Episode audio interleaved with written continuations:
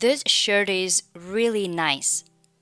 This 和 shirt 这里是属于相同辅音之间的连读，我们只需要读一遍，把 this 后面的 s 去掉。The shirt is shirt 和 is 连读是 shirt is shirt is. This shirt is really nice. This shirt is really nice. You have a very good taste, sir. Have a 连读是 have have good 末尾的不用发音。taste 末尾的 t 可以不用发音，因为它后面呢紧接着加了一个 sir 啊，sir。You have a very good taste, sir. You have a very good taste, sir. Would you like to try it on? Would you 连读是 Would you? Would you? Like 末尾不发音。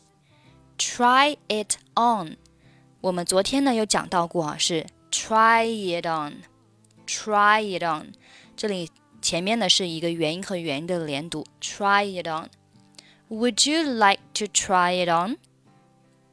Okay, I'll try on a medium size. Try on a 三个单词连读是 try on。 try on 这个 try 和 on 同样是属于元音和元音的连读，我们中间要加上一个 e 的半元音呢。try on, try on, try on a medium size。好，下面 here you are。Where is the fitting room? It's just around the corner. Just 末尾和 around 末尾的不用发音。 is just around the corner. It's too big for me. Big 末尾个可以不用发音。It's too big for me. Do you have a smaller one? Have a 还是连读成 have have. Do you have a smaller one? Yes. One moment, please. 好，最后我们再读一下。This shirt is really nice. You have a very good taste, sir. Would you like to try it on? Okay, I'll try on a medium size. Here you are. Where is the fitting room? It's just around the corner. It's too big for me. Do you have a smaller one?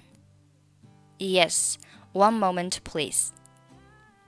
想要获取本期节目的发音文本，欢迎关注微信公众号“英语主播 Emily”。 在公众号里回复二零二一零七零三即可查看。